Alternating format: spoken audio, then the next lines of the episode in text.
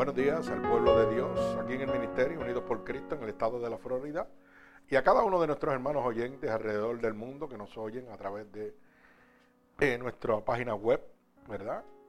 Eh, Unidos por Cristo 7.wix.com diagonal MUPC, donde pueden oír nuestras predicaciones todos los domingos a las 10 de la mañana, miércoles y viernes a las 8 de la noche, gloria al Señor donde seguimos alcanzando almas alrededor del mundo gratuitamente para la gloria de Dios. Así que en esta preciosa mañana he titulado la predicación La muerte del necio. Mi alma alaba al Señor. La muerte del necio.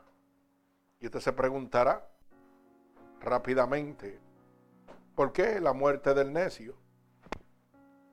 Y esta mañana, mientras lo oraba el Señor para que me diera palabra, me llevaba a esta palabra donde quería que el pueblo de Dios entendiera que, créalo hermano, hay mucha gente más necia en el pueblo de Dios que inconverso. Para que usted tenga una idea. Y el Señor quiere abrir la luz del entendimiento. Y quiero que usted entienda claramente de que esta palabra no es simplemente para los convertidos, sino es una palabra para el mundo entero. Una palabra para inconversos como hermanos en la fe. Esta palabra, como siempre hemos dicho, la palabra de Dios es una navaja de dos filos que corta para los dos lados. Aquí no hay manera de escaparse, hermano. Bendito sea el nombre de mi Señor Jesucristo. Y esta palabra la vamos a ver en el libro de Lucas, capítulo 12, del verso 13 al verso 21. Repito, Lucas, capítulo 12, del verso 13 al verso 21. Así que voy a orar por esta palabra. Señor, estamos delante de tu bella presencia en este momento porque tu poderosa palabra dice que donde hayan dos o más reunidos en tu nombre, ahí tú estarás. Y en este momento, Padre, conforme a tu palabra, Señor, que dice, pedid y se os dará. En este momento yo te pido que tú envíes esta poderosa palabra como una lanza, atravesando costados y corazones, pero sobre todo rompiendo todo yugo y toda atadura que Satanás, el enemigo de las almas, ha puesto sobre tu pueblo a través de la divertización del Evangelio. Yo te pido en este preciso momento que tú rompas ahora mismo, Padre, por el poder de tu palabra, todo yugo y toda atadura, Padre, en este momento. Que tú envíes esta poderosa palabra en este momento, como una lanza, y abra la luz del entendimiento, Padre, tanto a tu pueblo como al pueblo inconverso, Señor, en este momento. Úsanos como canal de bendición. Permítenos ser un instrumento útil en tus manos. Te lo pido en el nombre poderoso de tu Hijo amado Jesús y el pueblo de Jesucristo. Dice amén. Gloria a Dios. Qué bueno estar delante de la presencia de Dios. Mi alma alaba al Señor, ya que estamos en obediencia a la palabra de Dios que dice que donde hayan dos o más en su nombre, ahí Él está. Así que estamos, hermanos, delante de la presencia de Dios, del Santo de Israel, el que su poder no se ha cortado, el que sigue siendo el mismo ayer, hoy y por los siglos. Mi alma alaba al Señor. Y esta palabra, ¿verdad? Como le dije a la iglesia en este momento que se hicieran esta pregunta. ¿Cuántos de nosotros que le servimos a Dios y cuántas de las personas que están en el mundo que no le sirven a Dios han sido necios en un momento de su vida? Yo dije al principio de que lamentablemente eh, hay más necios en el pueblo de Dios que en el pueblo inconverso. Y usted sabe por qué, usted dirá, pero pastor, ¿cómo va a ser? Y yo, mire, esto es muy sencillo. Hay más necios en el pueblo de Dios. ¿Usted sabe por qué, hermano? Porque la obediencia de Dios no es fácil. Y usted sabe cuánta gente, cuando Dios le dice algo que no es de su agrado, que no va conforme a su consuficiencia, a lo que ellos quisieran, dicen, no, por ahí no. Señor, lo siento, pero por ese lado no. Búscate a otro. Entonces tú me dirás, si usted no es un necio. Y esto yo lo he visto a través de, los años que llevo, ¿verdad? En el Evangelio. Gente que realmente dicen que le sirven a Dios, pero cuando Dios los manda una encomienda, dice, no, a mí no, envía al otro. ¿Y qué está haciendo? No está haciendo necio. Necio cuando nos oponemos a los ministerios que Dios ha levantado y contendamos con nuestros propios hermanos en la iglesia, porque tienen un ministerio que ellos no ven el crecimiento humano, porque su visión es humana y no espiritual. Mas, sin embargo, para que usted lo pueda entender, hay ministerios que salen a evangelizar en algunos sitios y de los mismos hermanos de nuestra propia congregación critican el ministerio que Dios está usando porque no ven que traen almas a la iglesia. Pero esa es la mente humana, no la mente espiritual. Porque esos ministerios salen a salvar almas para Dios, no para llenar un lugar. Y entonces ahí usted se está convirtiendo en un necio. Usted se está levantando en contra de la misma obra de Dios. Pero con tu boca me alaba, pero tu corazón está lejos de mí. En la iglesia te alabo y te bendigo, Señor, pero me levanto contra tu ministerio levantando críticas que no son constructivas.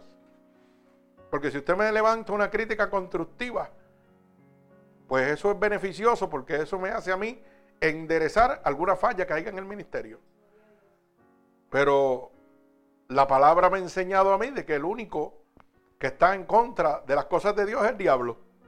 Y si usted está levantándose en contra de un ministerio de Dios, criticando un ministerio de Dios, porque usted no ve que trae almas a la iglesia, hermano, me parece que usted es un hijo del diablo. Perdone que le hable con esta certeza. Me parece que usted es un necio camino hacia la muerte. Y esta palabra la está encontrando gente dura que están oyendo en este momento.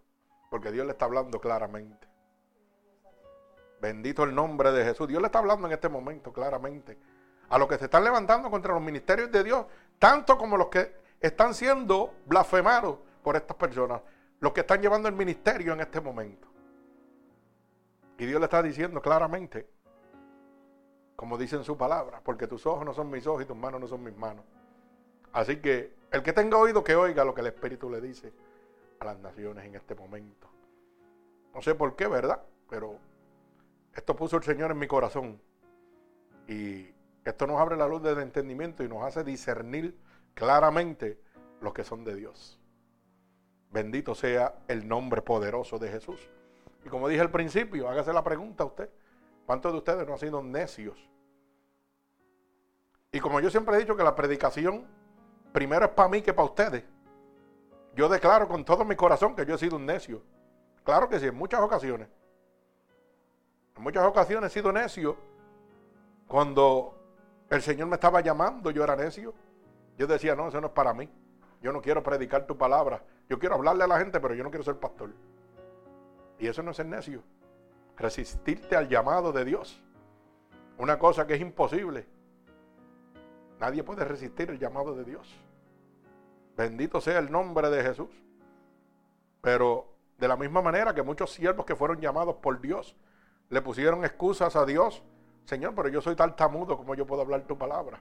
Asimismo nosotros humanamente también pasamos por el mismo proceso. Dios nos llama y, Señor, yo no me gusta, yo me avergüenzo de hablar frente a mucha gente. Y estoy siendo necio porque estoy desperdiciando la bendición que Dios tiene preparada para mí. A falta del desconocimiento. ¿Verdad? Bendito sea el nombre poderoso de mi Señor Jesucristo. Pero vamos a la palabra en el libro de Lucas capítulo 12, del verso 13 al verso 21. Y para la gloria y la honra de nuestro Señor Jesucristo, hemos llegado a 5.903 almas. Así que me parece en el nombre poderoso del Señor que este ministerio no es necio. Este es un ministerio que está guiado por el poder de Dios. Usted alcanzar 5.903 almas. Está hablando de cosas serias. Y gratuitamente más serias todavía. Y con todos los inconvenientes que el enemigo ha levantado. Oiga, para que el ministerio no siga adelante.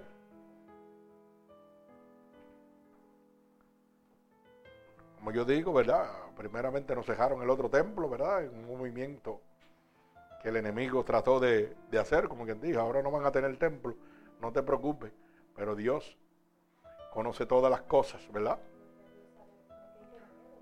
Y este es un pueblo que está guerreando, está peleando batalla. El pueblo de Dios ha sido abatido en este ministerio con diferentes enfermedades, cada uno de nosotros.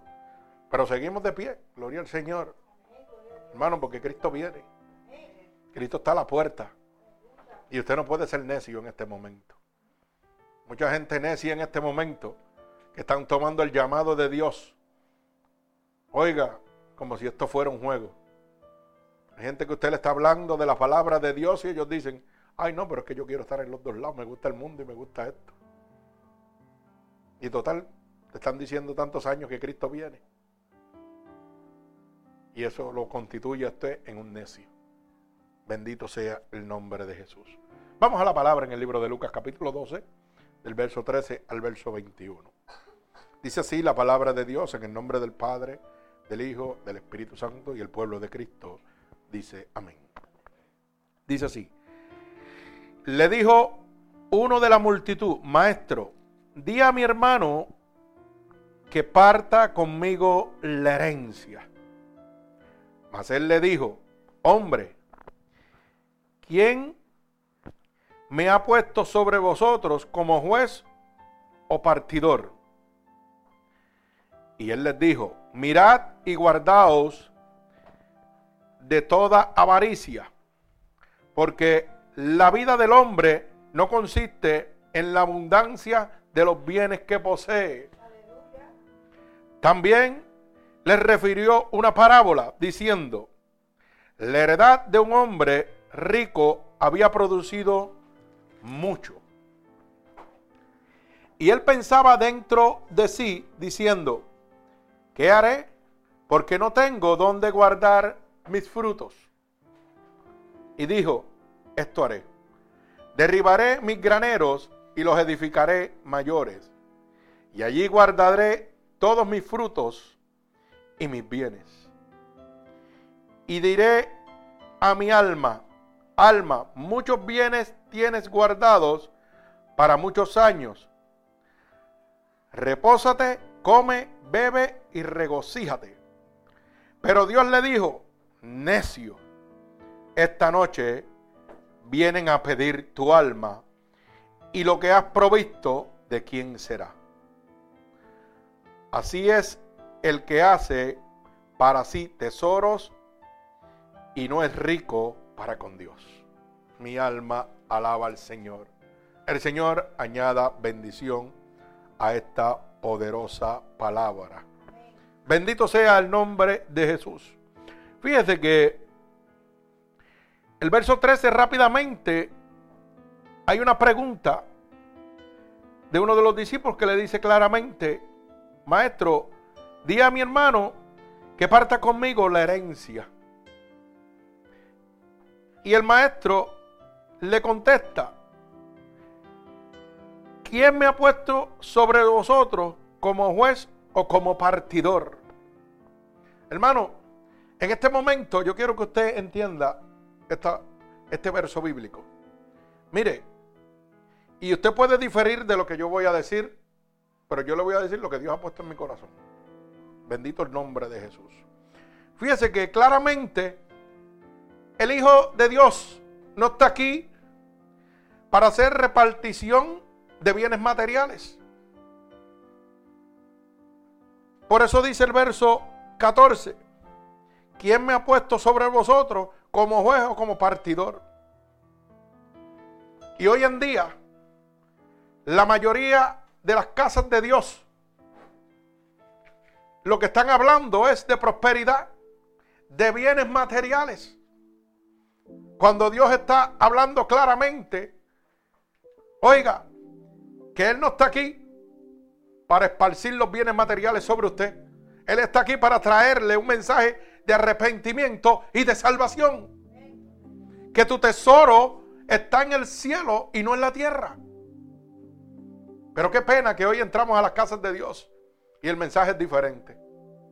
A las supuestas casas de Dios. Valga la aclaración. Porque todavía hay verdaderas casas de Dios. Un remanente fiel que siguen predicando el Evangelio de Dios de salvación y arrepentimiento. Pero hoy en día llego a una casa de Dios y me llenan de emociones. Se convierte en un club social donde todo el mundo nos saludamos, nos confraternizamos, compartimos como si fuera un pasadía. Y de lo único que me hablan es de prosperidad. De que tienes que servir al Señor y darle todo al Señor para que el Señor te prospere aquí en la tierra. O sea, enfatizan y enfocan nuestra mentalidad hacia las cosas de la tierra. Y el Señor dice claramente, ¿quién me ha puesto aquí sobre vosotros como juez como partidor para venir a repartir las cosas materiales? El reino de Dios está en los cielos, hermano. El reino de Satanás está aquí en la tierra. Por eso si usted va al libro de Efesios, dice claramente que Efesios 10 en adelante, Efesios capítulo 6, verso 10 en adelante, que el gobernante del presente siglo es Satanás. Y que, gobierna, y que de los lugares celestes. Y los lugares celestes, hermano, son del cielo y la tierra. Del cielo hacia abajo. ¿Usted sabía eso o no lo sabía? O sea, que todo lo que está aquí en esta tierra es gobernado por Satanás. Y usted le está pidiendo a Dios para que Satanás lo bendiga. No lo puedo entender. O usted es muy inteligente y yo soy muy bruto. Una de las dos.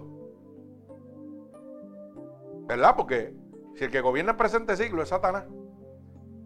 Y todo lo que está aquí está en las manos de él para poderlo hacer en sus manos cuando él quiera. Hay gente que se pasan orándole a Dios para que Dios los bendiga económicamente y estén bien económicamente. Y la misma palabra dice, Señor, no me des mucho para no olvidarme de ti, pero tampoco, oiga, me des poco para abojecerte o maldecirte o apartarme de ti. Dios, Dios es justo y Dios sabe lo que usted necesita. Él le da precisamente las cosas como son y al tiempo que son también. Pero la mentalidad humana en este momento se ha basado en de que aquí en la tierra es que usted tiene que hacer todas las cosas para estar bien.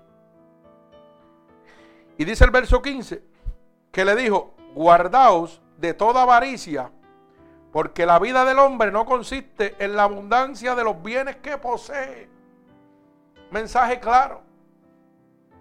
¿Cuánta de gente en este momento están siendo necios? ante este llamado de Dios, ante esta palabra de Dios. Una palabra que es clara, que te dice, guardaos de toda avaricia. Una de las cosas que vemos ahora mismo en el pueblo de Dios. La avaricia está por, oye, unos niveles que sobrepasa todo entendimiento. Porque mire, más del 90%, y da pena decirlo, de las supuestas casas de Dios están caminando bajo la avaricia. Y usted dirá, pero ¿cómo es eso, pastor? Bien sencillo. Usted no se ha dado cuenta de que cuando una iglesia empieza pequeña y ve que otra iglesia empezó pequeña pero está creciendo, manda un espía rápidamente a ver qué está pasando ahí.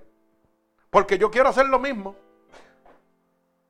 Y yo quiero tener un templo enorme y tener una escuela y tener unos colegios. Oiga bien, esa es la mente humana que está bajo el poder de la avaricia. Es inspirado bajo el poder de la avaricia. Porque cuando usted está inspirado, dice la palabra de Dios que los que son de Dios buscan las cosas del Espíritu.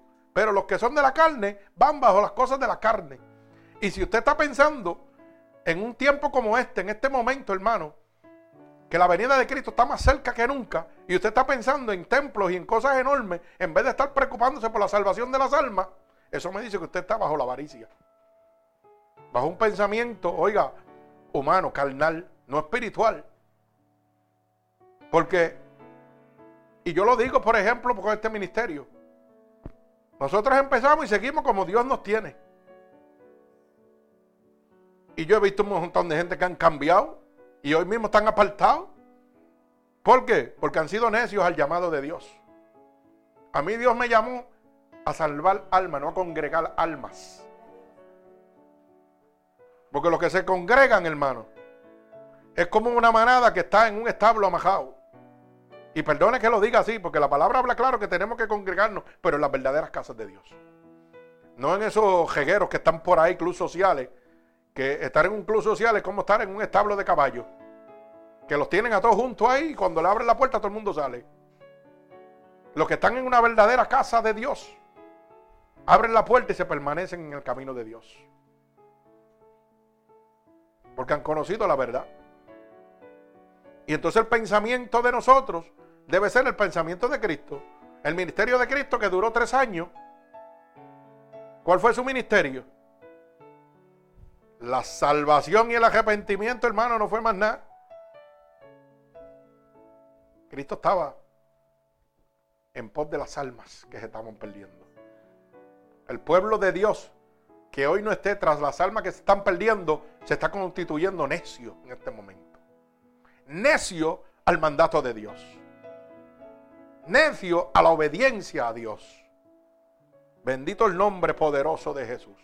Por eso dije al principio, ¿cómo es posible que hayan dentro de la misma iglesia hermanos que están criticando los ministerios que están saliendo a evangelizar a la calle?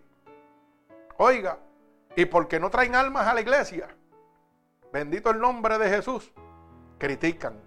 Usted no sabe que usted está peleando contra el mismo Jehová de los ejércitos. Porque eso es un siervo que Dios ha llamado para la salvación de las almas. Un siervo que está lleno del poder de Dios. Un siervo que no le interesa ser reconocido en la tierra, sino reconocido en los cielos. Un siervo que ha entendido la palabra de Dios. Que ha entendido que tiene que guardarse de toda avaricia, de todo reconocimiento aquí en la tierra, para que esté conforme a la voluntad de Dios. Para usted poder servirle a Dios, hermano, usted tiene que renunciar totalmente a la avaricia.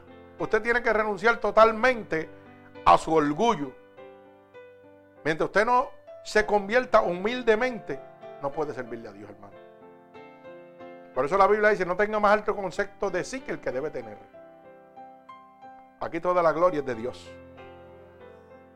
Hoy día, un día como hoy, tenemos 5.903 almas porque la gloria es de Dios. Y fíjese que tenemos un local que apenas es en mi propia casa y estamos aquí apretaditos. Pero seguimos salvando almas para Dios. Y seguimos llegando a todos los rincones del mundo. Y no tenemos que estar explotando el pueblo de Dios. Ni diciéndole, siembra aquí para que prosperes aquí en la tierra. Aquí le decimos que realmente donde usted tiene que atesorar es en el cielo. No es aquí. Bendito sea el nombre poderoso de Jesús. Porque su palabra es clara. Guardado de toda avaricia porque la vida del hombre no consiste en la abundancia de los bienes que posee. Pero aquí, hermano, lamentablemente se está predicando un evangelio diferente. Estamos predicando prosperidad, apostasía, comodidad. Y todo el mundo está mirando cuánta gente hay en esa iglesia. Y es triste que le hagan a usted una pregunta, que usted salga ahí y le digan, mira, ¿y cuántos miembros tiene tu iglesia? Es triste, hermano. Porque tan pronto a usted le hacen esa pregunta, usted sabe lo que está diciéndole a usted, hermano. Que la palabra de Dios se está cumpliendo. Por los frutos se conocerán. Te está diciendo dónde estás y quién eres. Y lo perdido que tú estás con decirme esa palabra nada más a mí. ¿Cuántos miembros tú tienes? Mire, hermano, su mente está en los pensamientos humanos y no espirituales de Dios. Y cuando a mí me hacen esa pregunta, yo le digo que somos cuatro nada más. Padre, Hijo, Espíritu Santo y yo. Los demás sobran. Alaba, alma mía, Jehová. Y se quedan en neutro. Porque ellos esperan que reconocimiento y grandeza por la cantidad de gente. Oiga bien palabra, no almas. Gente. De esa manera lo conceptúan a usted. Como una persona normal, una gente cualquiera. Yo no lo miro a usted como una gente, yo lo miro como un alma que necesita salvación. Por eso cada segundo de nuestra vida hablamos del Evangelio de Dios. Y créalo, que cuando nosotros vamos donde usted y le hablamos del Evangelio de Dios, o damos testimonio simplemente de lo que Dios ha hecho en nuestra vida, que es evangelizar por testimonio, cuando usted se niega, se está convirtiendo en un necio totalmente. Bendito sea el nombre de Jesús, sí, porque usted le habla a mucha gente hoy. Ay, sí, pero Dile a Dios, ora por mí, pero quiere seguir haciendo las pocas vergüenzas que está en el mundo. Mira, tengo esta situación con mi hijo, ora por él. Pero ¿y por qué no oramos tú y yo? Y la palabra dice que lo que pidieres dos o más creyéndolo en su nombre. Vamos a orar tú y yo. Oh, no, no, no, yo lo que quiero es coger pon nada más. Yo quiero que mi hijo se sane, que mi hijo se cure, pero yo quiero seguir haciendo lo que estoy haciendo. No me toque la vida que yo llevo. Y usted sabe que hay gente que todavía no entiende. Y dice, pero mira, este, el hombre oró y esa alma se, se sanó. Pero el papá sigue haciendo poca vergüenza y la mamá sigue en su mundo. Porque Dios no se puede contradecir. Y cuando Dios envía a un siervo a orar por una persona para salvarlo, sanarlo, gloria al Señor, su palabra se va a cumplir. Y a veces los pensamientos que tú tienes no van de acuerdo a los pensamientos de Dios. ¿Me vas entendiendo? Por eso tu pensamiento rápidamente, ah, pero mira, este, Dios está bregando con el Hijo, pero esta gente no le sirve a Dios. Dios es Dios. Y Dios anda por senderos misteriosos. Bendito sea el nombre de Jesús. Mi alma alaba al Señor. Hermanos, hay una palabra clave, clave en este momento, en el verso 15. Guardaos de todas las cosas que están aquí en la tierra. Porque las cosas de la carne, las cosas que están en este mundo, hermano, lo van a convertir usted en avaricioso. Usted no se ha dado cuenta que para que usted lo pueda entender, por ejemplo, mi hermano prospera, gloria al Señor, vamos a poner a, mi hermano Ángel, gloria al Señor, y en su trabajo está trabajando y está prosperando. Y entonces rápidamente va y se compra un cajo nuevo. Y en vez de yo felicitarlo, porque hay gente que felicita pero de hipocresía. Ah, hermano, qué bueno, qué chulo, te felicito. Pero por dentro están diciendo, ah, y yo no lo puedo tener. Y entonces van y sin poder hacerlo, oiga bien, sin poder hacerlo, van y se compran uno mejor, aunque no lo puedan pagar a los dos meses o tres, y se lo tenga que quitar el banco. ¿Por qué? Porque su corazón está lleno de avaricia, de envidia, de las cosas que están aquí en la tierra. Todavía no han no oiga, el Señor dejó su reino, Rey de Reyes, Alfa y Omega. Oiga bien, dejó su gloria y andaba en un, oiga, en un bujo prestado, porque ni de él era. Oiga bien, con sandalias Oiga bien lo que le estoy hablando. No andaba como los escribas y fariseos con mucho oro y vestimenta encima. Los fariseos tenían camellos y tenían de todo. Era gente poderosa, gente rica. Y predicaban un evangelio falso. Que muchos escribas y fariseos hay en las casas de Dios en este momento. Y usted todavía no lo acaba de ver. Usted sigue siendo necio.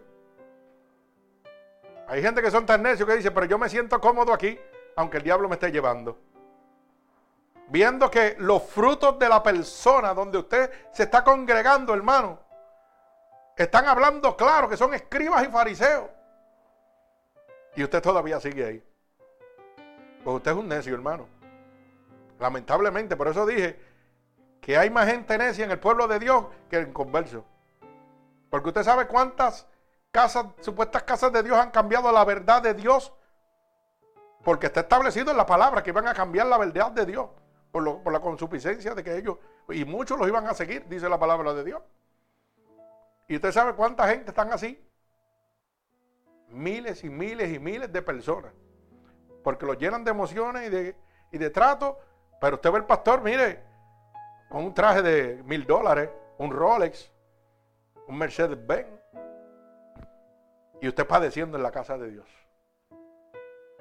Y usted dejando lo poquito que tiene, lo poquito que usted tiene, que a veces es para un galoncito de leche y le, y le, sugestionan tanto la mente a usted, le lavan tanto el cerebro, que lo hacen sentir tan mal a usted, que cogen los dos o tres pesos de que tenía para la leche y y lo da de diezmo y de ofrenda y le hacen creer, no te preocupes que Dios te va a proveer, dámelos acá. Usted sigue siendo necio, hermano. Porque la palabra de Dios habla bien claro que usted tiene que ser buen administrador de lo que Dios pone en sus manos. Oiga bien lo que le estoy diciendo a usted. Hay gente que Dios los bendice y votan las bendiciones que Dios le da. Y de siempre se están quejando. Y siempre tienen problemas encima. En el libro de los proverbios hay una palabra que habla que seas como la hormiga. Esa no es necia, esa es sabia. ¿Te ha visto una hormiga lo que hace? Una hormiga, mire, por allá hay un canto de carne que, cayó al piso. Y va una y aquí está la carne. Y va la otra. Mira, aquí hay carne. Mira, aquí hay carne. Oiga, y la hormiguita es chiquita. Y el canto de carne pesa 10 veces o 30 veces lo que ella puede cargar. Pero ella es sabia. Mire, va y busca las demás y entre todas. Se llevan ese pedazo de carne, la almacenan ahí abajo para cuando haya qué? Escasez. Oiga bien, para cuando haya escasez. Y el pueblo de Dios hace el GB. Dios los bendice y en vez de guardar para la escasez, lo botan todo en el momento. Porque dicen, Dios me va a bendecir otra vez. Y entonces a veces estamos estoqueados, como decimos por ahí. Estamos todos chovados. Pero es porque somos necios. Porque no somos buenos administradores de lo que Dios nos ha puesto en nuestras manos.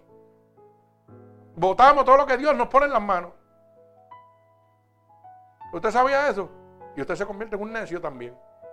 Hace como las personas del mundo que cogen el cheque, oiga, y lo gastan completo y dicen, no, pero la semana que viene yo me gano lo mismo y no te preocupes. Esta semana camino apretadito, pero... Y llega una necesidad en el momento y no tienen... ¿ah? A mitad de semana y se le hundió el barco. Así estamos viviendo, hermano. Usted tiene que ser un buen administrador de lo que Dios ha puesto en sus manos. Usted no puede ser necio. Usted no puede pensar en las cosas de aquí. Tiene que pensar en las cosas de allá. Las de aquí se las va a suplir el Señor. Conforme a sus riquezas en gloria, dice su palabra. Que todo lo será dado conforme a las riquezas en gloria no conforme a lo que usted quiere, es conforme a lo que Dios quiere para usted. Entonces yo tengo que ser un buen administrador de lo que Dios me pone en mis manos. ¿Por qué yo voy a ir a comprar un Mercedes si puedo andar en, un cachoñán garalliti, como digo yo? Y vamos al mismo sitio. Ay, que yo sudo. Pues tú sudas. Pero llegamos al mismo sitio. Pero llegamos al mismo sitio, hermano. ¿Usted me entiende? Si usted tiene un cajito que lo lleva usted a todos lados, ¿para qué usted quiere ir a comprar un cajo nuevo? ¿Por qué? Porque así empieza el corazón engañoso. A desear cosas que usted no necesita. Y usted tiene que hacerse esta pregunta. Porque cuando nosotros nos convertimos en necios, esto es un, un pensamiento que yo siempre he dicho. ¿Usted lo quiere o usted lo necesita? Y usted sabrá si usted es un necio o no es un necio. Porque no todo lo que usted quiere lo necesita. No todo lo que usted quiere lo necesita. Oiga bien lo que le estoy diciendo. Y cuando usted toma decisiones de cosas que quiere, pero realmente no necesita, se está convirtiendo en un necio. ¿Usted sabe por qué, hermano? Porque está tirando la bendición de Dios que Dios ha puesto en sus manos por la borda. Porque cuando usted adquiere una cosa que no necesita, pero usted la quiere, la reserva que usted podía tener guardada ahí para el momento de escasez como la hormiga, no va a estar ahí. No va a haber reserva. Porque usted le palació comprar una cosa que le dio la gana. Yo no la necesito. Y después no hay comida en la casa. ¿Y qué pasó ahora? Lo que yo quería me robó la bendición. O sea, no soy un buen administrador de lo que Dios ha puesto en mis manos. Y entonces, ¿qué pasa? El enemigo es astuto. ¿Qué trae? La depresión, la desesperación. ¿Y ahora qué vas a hacer? Y te vas a volver loco. Y mira, pero si tú lo tenías en las manos y lo botaste. Y la gente piensa que, oiga, que esto es sencillo, ¿no, hermano? Usted se está convirtiendo en necio. Usted se está convirtiendo en necio también, para que usted lo sepa. Bendito el nombre de Jesús. Por eso es que el Señor habla claramente, guardaos de toda avaricia. Usted tiene que guardarse de toda avaricia, hermano. Usted tiene que empezar a aprender que usted no es esclavo de lo que usted posee. Hay gente que son esclavos de lo que poseen. Y adquieren cosas que no necesitan. Y cuando las adquieren, se vuelven locos con ellas y disfrutan. Pero cuando llega la escasez, entonces piensan, ¿y ahora qué hago? Ahora sí voy a meter el bujo al cercado, como digo yo. Porque lo tenía aquí y lo boté. Bendito sea el nombre de Jesús. Por eso el Señor habla en el verso 16, en esta parábola que dice, la heredad de, un hombre rico había producido muchos bienes, ¿verdad? Y él pensaba dentro de sí, diciendo, ¿qué haré? Porque no tengo donde guardar mis frutos. Cuando usted empieza a crecer en esta tierra económicamente, su corazón hacia Dios se transforma totalmente. Y en vez de usted ayudar a su prójimo, que dice la palabra de Dios, que todos los mandamientos se reúnen en ese, amar a tu prójimo como a ti mismo, ya tu corazón no piensa en eso. Tu corazón piensa en qué voy a hacer con las cosas que tengo, dónde las voy a meter, dónde las voy a guardar. Porque ya tu corazón está lleno de avaricia. No te preocupas en lo absoluto ni dónde vas a vivir ni nada, no. Te estás preocupando primero por las cosas que tienes. Oiga bien, para que vea cómo la mente trabaja y cómo un corazón lleno de avaricia se, se consume él mismo. Hay gente que a veces no tienen dónde vivir, pero su preocupación principal no es dónde poner la cabeza. Su preocupación es dónde pongo mi televisor, dónde pongo mi esto, dónde guardo aquello, dónde guardo todas las porquerías que yo tengo. Así mismo hacía este hombre. Así mismo hacía este hombre. Lo primero que le importaba era, ¿sabe qué? Oiga, ¿qué haré? Porque no tengo ahora dónde guardar todas las cosas que yo tengo. O sea, Satanás te convierte en un esclavo de lo que tú posees. Y cuando ese sentimiento de avaricia recorre todo tu corazón, todo tu cuerpo, hermano, tú no puedes bendecir a nadie. Tú no puedes amar a tu prójimo como a ti mismo. Mire, a veces yo hablo con mi hermano Carlos Rivera en Puerto Rico y coincidimos en una cosa de tantas que coincidimos. ¿Y usted sabe qué? Que nos hemos dado cuenta de que el pueblo impío, inconverso que está afuera, es mucho más generoso que el mismo pueblo de Dios. Porque usted tiene una necesidad y el pueblo de Dios la sabe y lo que hace es que cambia la vida. No, que lo otro lo ayude otro hermano que está mejor que yo. Y sin embargo, un inconverso que no tiene usted ni que decírselo, de momento viene y te dice, hermano, esto no es mucho, pero lo puede ayudar en su situación. Y lamentablemente, que esto esté pasando. Para que usted lo sepa. La gente de afuera son más generosos y menos avariciosos a veces que los mismos hermanos en la casa de Dios. Bendito el nombre de Jesús. La misma casa de Dios, lamentablemente, las mismas iglesias en este momento han acondicionado al ser humano a ese mismo estilo. No, no, que lo ayude otro, nosotros no.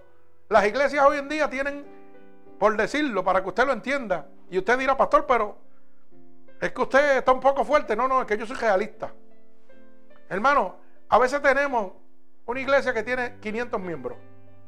En el año recogen, qué sé yo, cuántos miles de dólares. Hermano, y no ayudan ni a un solo hermano de la propia casa de Dios. Cuando viene una necesidad de un hermano de la casa de Dios, usted sabe lo que dicen. Ah, pues hagan una colecta o hagan algo para que lo ayuden.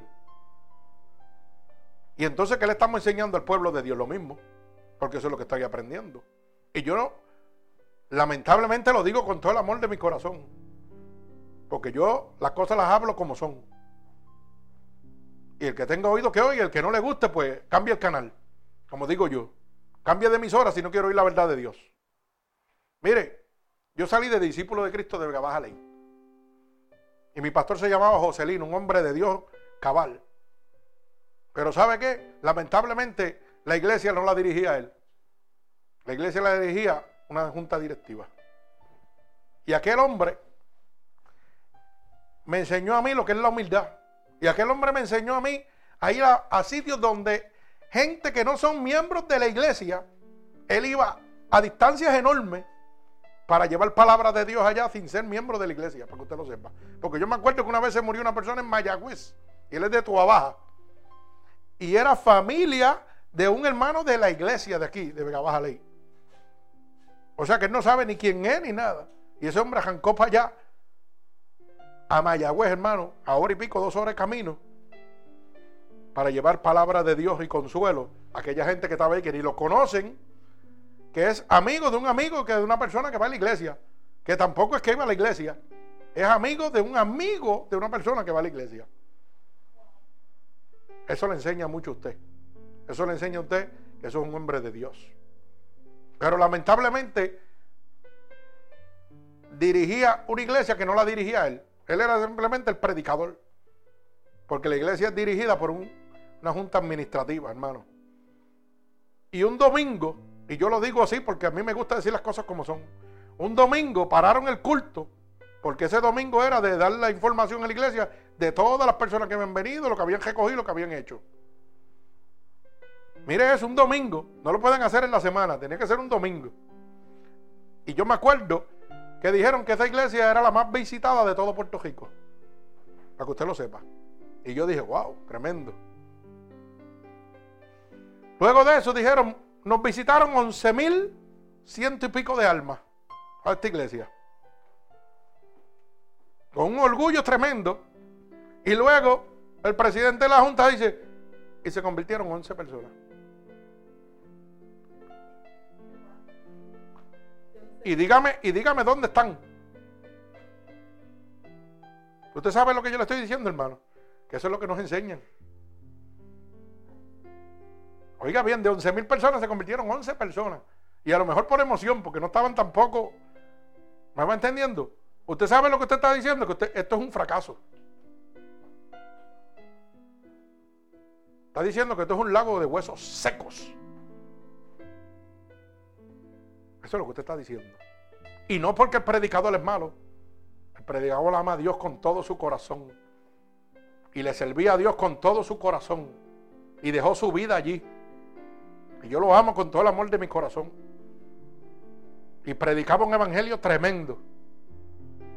Pero lamentablemente estaba en un club de emociones, en un club social. Porque no era, no, oiga, el predicador estaba dirigido por Dios, pero la iglesia no. La iglesia la dirigía una junta directiva. El hombre. Todas las cosas estaban puestas bajo la mirada de lo que aquí usted puede obtener. Y eso da pena. En aquella junta, mire hermano, y no es por, pero yo me acuerdo que la directora de, de, de misiones afuera, de ayudar a la gente, un día fue hizo una promesa a una persona yo me acuerdo como ahora de que iban a venir a ayudarlos y qué sé yo. Y cuando fue la junta directiva, hermano, habían recogido creo que 200 y pico mil en el año. ¿Y usted sabe cuánto tenían para ayudar a la gente? 500 dólares. Y cuando ella fue a la directiva para que le dieran fondos para comprarle compra o algo a esa persona, le dijeron que no había. Para que usted lo sepa. Y yo me acuerdo que mi hermano bebé y yo porque las cosas hay decirlas como son, no vamos a decir la cantidad, sacamos una fuerte cantidad de dinero. Y le dijimos, hermana, tenga esto, déselo a esa familia y no se le ocurra decir bajo ningún concepto que viene de mi parte. Esto viene de parte de Dios, porque Dios no la va a dejar a usted en vergüenza. Usted hizo una promesa y Dios la va a cumplir. Y yo me acuerdo que en ese momento había cogido un dinerito de unos chavitos ahí de una demanda. Y mire, le di esa parte y ella fue y se lo dejó a esa gente. Esa mujer estaba acá llorando que no podía entender. Y yo le dije, es que Dios es el que llama espalda. Pero Dios le está abriendo la luz del entendimiento para que usted tome una decisión y no sea necia. Mi hermano, si a mí me sucede eso, yo me pongo los patines y salgo cogiendo de ahí. Olvídese los amigos que yo tenga y todo lo que tenga. Dios me está hablando claro. Dios me está hablando claro. Yo te estoy llamando a un servicio y nadie te está respaldando. Eso no es mío, así que sal de ahí cogiendo, volando. Pero a veces somos necios y seguimos en el mismo caminar. Bendito el nombre poderoso de mi Señor Jesucristo. Mi alma te alaba, gloria a Dios. Oiga, usted sabe lo que es eso, de lo que yo estoy hablando. De 200 y pico mil dólares y usted tenga 500 pesos para, para ayudar a la gente de la iglesia. La palabra de Dios le dice claramente de que en los tiempos de nuestro Señor Jesucristo se unían todos y todos aportaban entre sí y suplían la necesidad de cada uno de los hermanos de la iglesia. Si yo tenía dos vacas, esas vacas estaban ahí.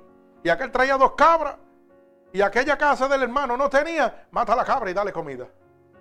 Y así era que se vivía, no como se está viviendo ahora. Amando al prójimo como a sí mismo. Ahora no nos importa más que crecer y crecer y crecer. Atesorando todas las cosas de esta tierra. Bendito el nombre de Jesús. Mi alma alaba al Señor. Vive Jesucristo. Y aquel hombre necio dijo, verso 18, esto haré, derribaré mis graneros y los edificaré mayores. Y allí guardaré todos mis frutos, mis bienes. Y diré a mi alma, alma, muchos bienes tienes guardado para muchos años. Repósate, come, bebe y regocíjate. Oiga bien, ¿cuánta gente hoy en día está viviendo de la misma manera? Mira lo que tengo. Soy el pastor fulano de estar. Mira cómo visto, mira cómo ando, mira las casas que tengo.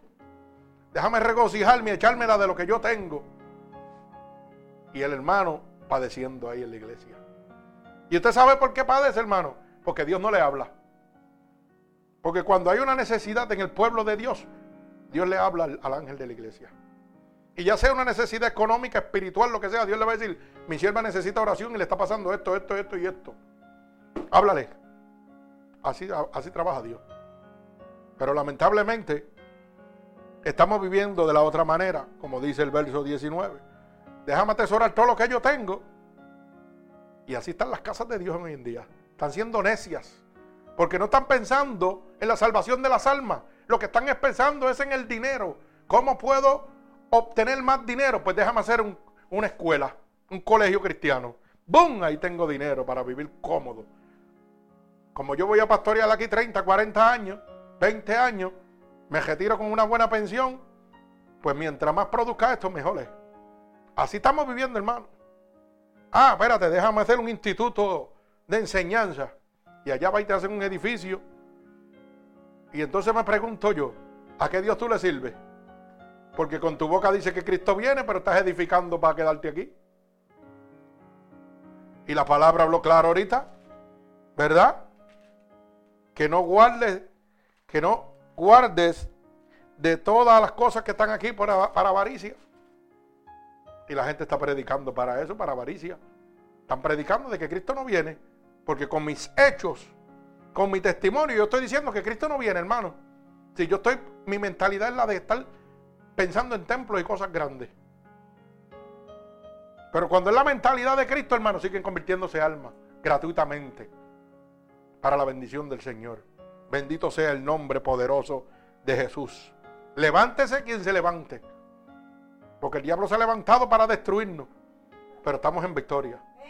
Seguimos en victoria porque seguimos convirtiendo almas para la gloria de Dios. Mi alma te alaba, Señor. Fíjese que este es un pensamiento que usted debe tener, como dice el verso 20. Pero Dios le dijo, necio, esta noche vienen a pedir tu alma y lo que has provisto, ¿de quién será?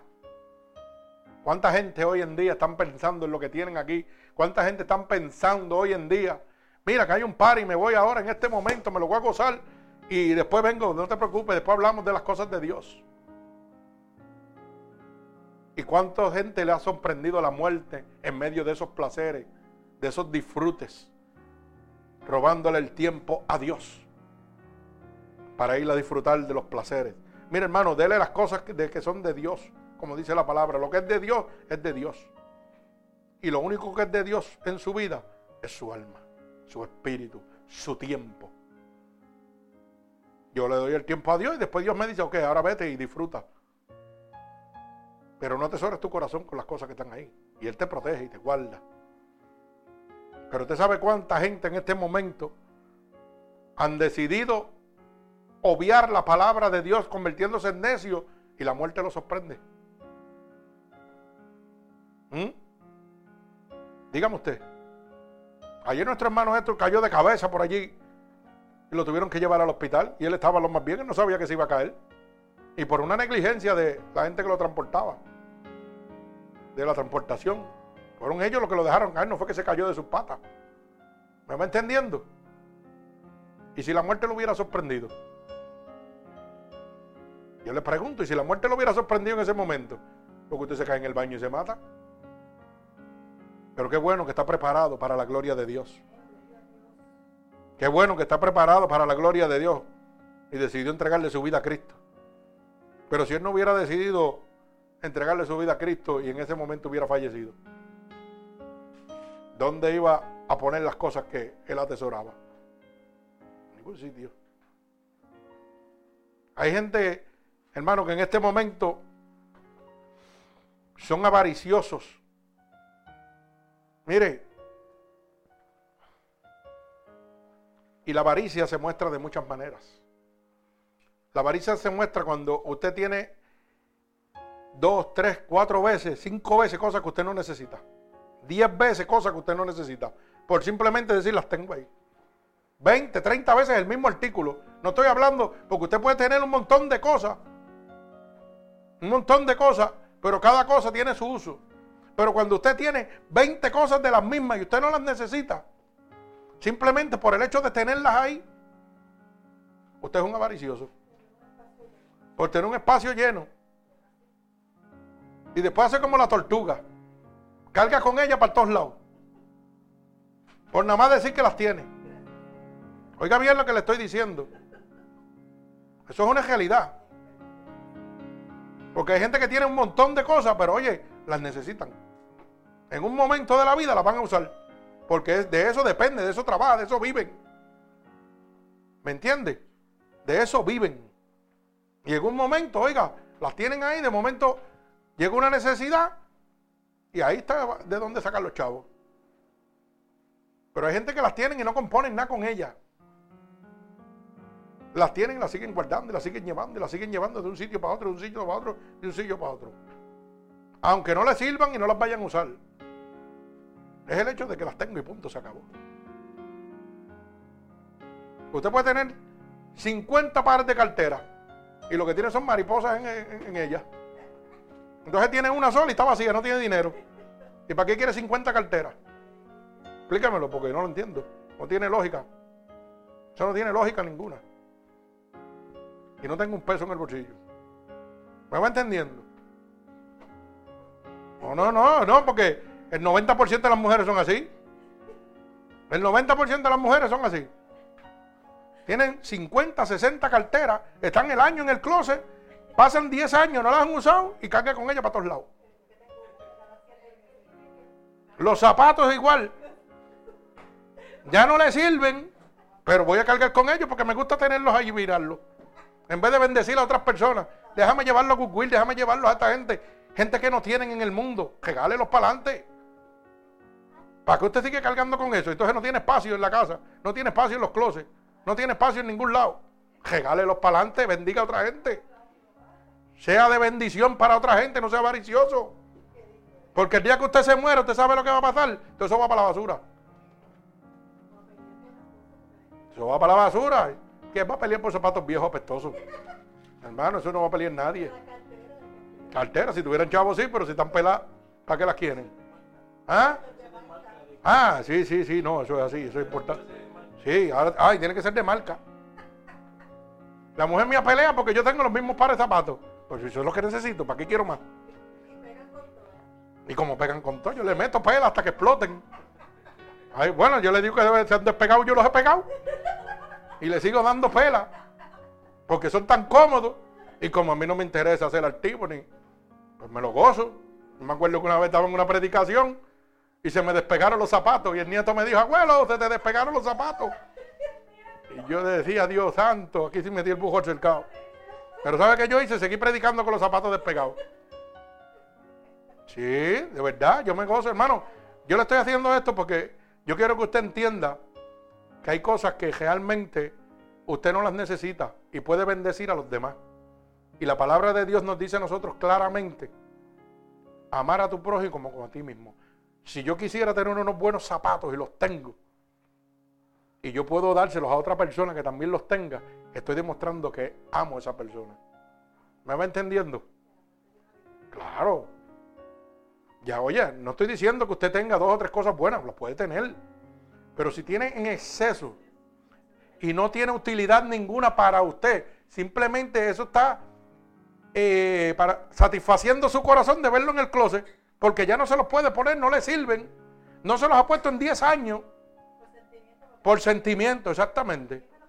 Oiga, es como cuando usted le regalan una tarjeta postal de Navidad, sí, está bien, la guarda un tiempo, pero después bótela porque mire, va a tener el closet lleno de ella. Y de cucarachas por todos lados. Sí, hermano, lamentablemente, es toda pena. Y de esto es lo que la palabra de Dios nos está hablando, de la avaricia. Cuando nosotros avariciamos cosas que realmente no necesitamos, eso perturba nuestro caminar, nuestro amor hacia Dios.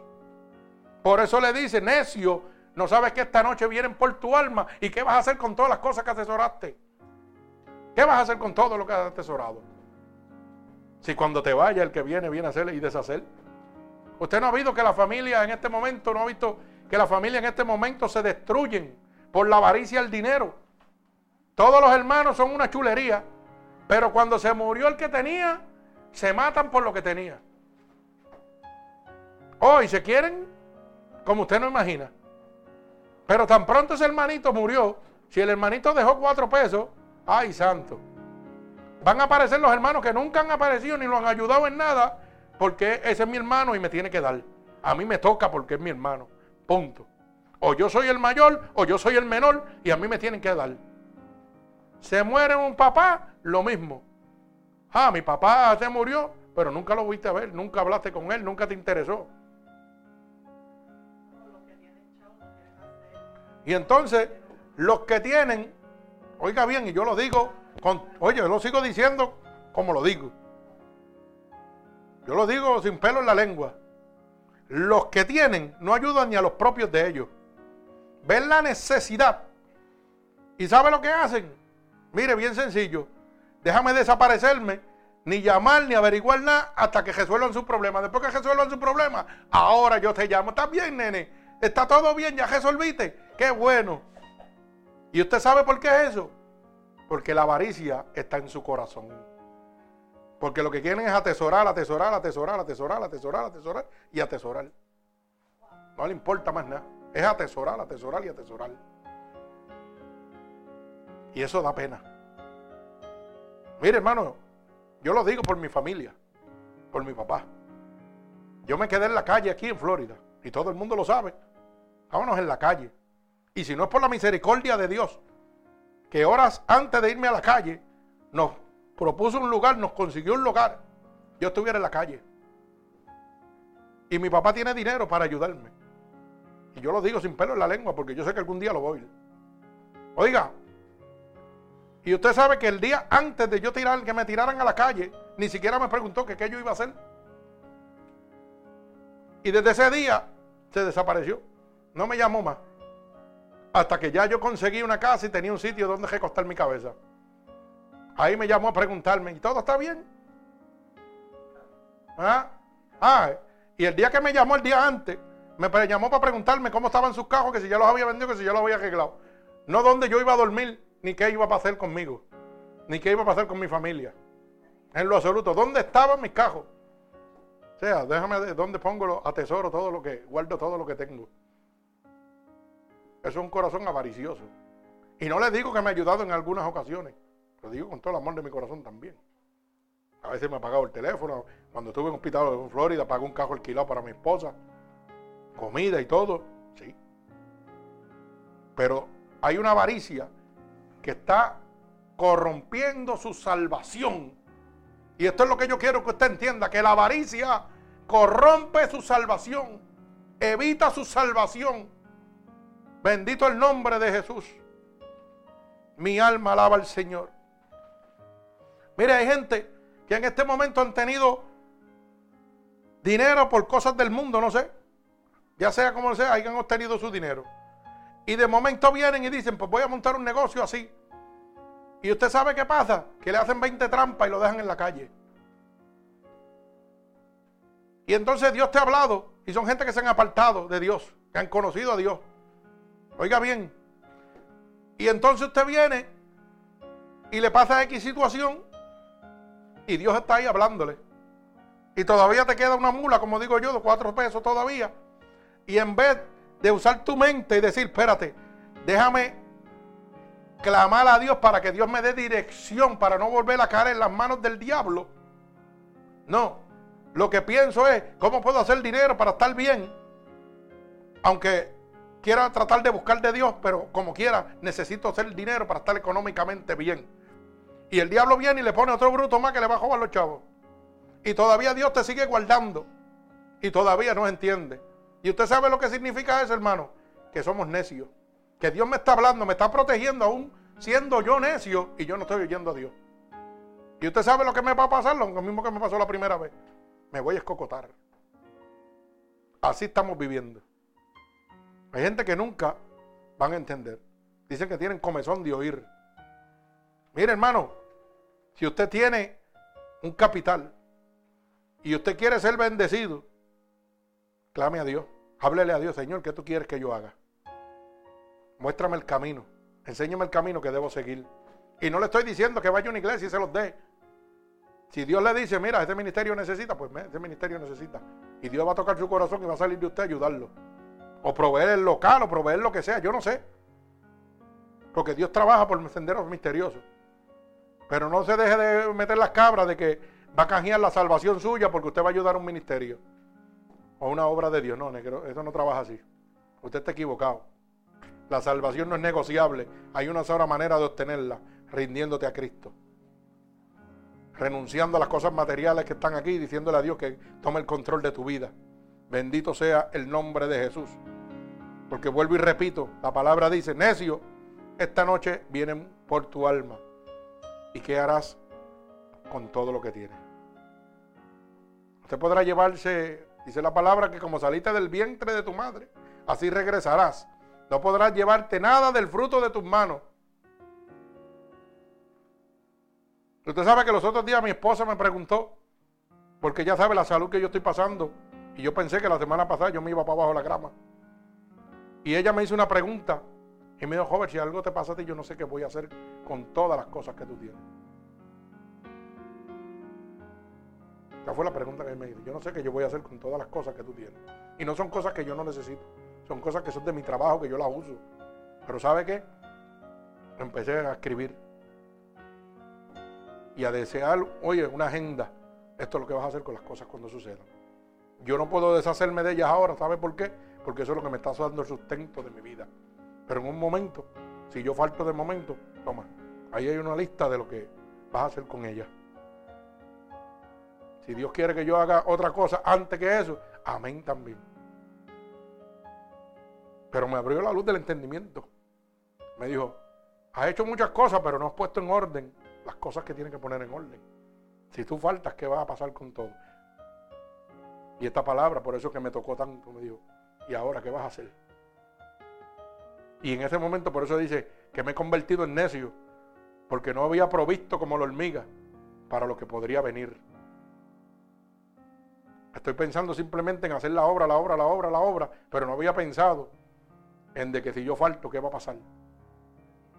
Se pierde todo porque va a venir el inescrupuloso, el abusador, el listo, a comprarle las cosas como puerco bomba, como digo yo, sin importar la necesidad que ella tenga.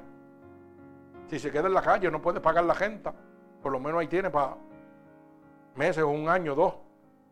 ¿Me entiendes? De gente. No, no, el que viene no le interesa eso. El que viene es, te lo voy a tumbar todo por lo menos. Y como tú tienes una necesidad, lo perdiste. Por eso le dije que a veces nos convertimos en necios aún sirviéndole a Dios. Y Dios nos sigue hablando. Bendito el nombre poderoso de Jesús. Mi alma alaba a Dios. Así que el verso 21 dice, así es el que hace para sí tesoros y no es rico para con Dios. La palabra de Dios es clara. El que es amigo del mundo se considera enemigo de Dios. El que asesora las cosas aquí de la tierra, en la tierra se va a quedar. Porque dice que va para dónde? Para el lago que arde con fuego y azufre, la muerte segunda. Se va, perdón, con Satanás. Se va para el infierno, por para abajo. y nada pudo llevar de lo que tuvo. Porque como salió del vientre de su madre, así va a regresar. El nuito como usted sale, así mismo se lo llevan. Por eso lo que queda aquí, mire, la gente aquí se vuelve loco por tener una casa. Ay, yo tengo mi casa. Oiga bien, como le ponen título, una casa que nunca es de ellos, porque es del gobierno toda la vida, pero es mi casa. Y se jalta en la boca diciendo, yo tengo una casa. Y cuando usted muere, ¿de quién es la casa? Y yo le pregunto, ¿y antes de que fuera suya, de quién era esa casa? Y antes de que era del que era, ¿de quién era esa casa? De otra persona, pues nunca fue suya. Usted se la pudo llevar para el cielo, no se la pudo para el infierno, no se la puede llevar para ningún lado, hermano. Eso es como el cuerpo, que es el, tiempo, el, método, el método de transporte de nuestra alma y de nuestro espíritu, pero se queda aquí. Dice la palabra que la carne va a dónde? Al polvo de la tierra donde salió, se quedó aquí. Pero el alma y el espíritu van a Jehová, al que lo dio. O sea que lo único que usted es dueño y capitán de su destino es su alma y su espíritu, más nada. Usted no tiene más nada. Y usted se la da a quien usted quiera. ¿Se la quiere dar a Dios? Amén. ¿Se la quiere dar al diablo? Ese es su problema. Si quiere ser necio y quiere entregarle su alma al diablo, siga siendo necio. Pero hoy Dios le está abriendo la luz del entendimiento para que usted entienda, oiga, que el verdadero reino está en los cielos. Que nada usted puede atesorar de lo que está aquí. Usted disfrute de lo que tiene aquí. Yo disfruto de mi guaguita vieja toda podrida, me la gozo. Yo me la gozo. Pero yo no me la puedo llevar. Y según ella se está deteriorando, yo me estoy deteriorando también. Según ella se está pudriendo, yo también me estoy pudriendo por dentro, poco a poco. Hasta que voy a llegar a la partida. Y ella también va a llegar a la partida.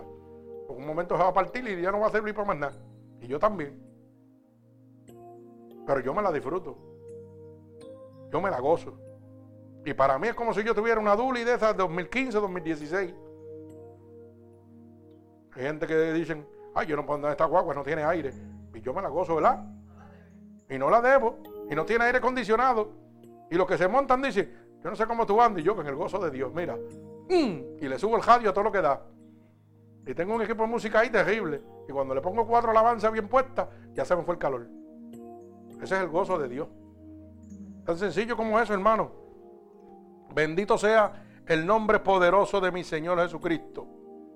Fíjese que tenemos que entender la muerte del necio. Cada uno de nosotros que estamos atesorando cosas en la tierra, hermano, vamos a padecer. Lamentablemente, vamos a tener un culminar no beneficioso para nuestra alma. Bendito sea el nombre poderoso de Jesús. Mi alma te alaba. Por eso tengo un jefrán que siempre dice, ¿verdad? Que hay veces que el diablo nos permite a nosotros estar alejados de los problemas y de las situaciones para que tú no sientas la necesidad de Dios en tu vida. Y hay gente que están viviendo así, que atesoran y atesoran porque como nunca, supuestamente nunca han tenido problemas, pero el problema lo tienen en la gesta final, cuando Dios le hace el llamado. Cuando vienen por su alma, ahí es donde el diablo le va a decir, ahora tienes el problema aquí, te lo buscaste. Pero ¿sabe qué, hermano?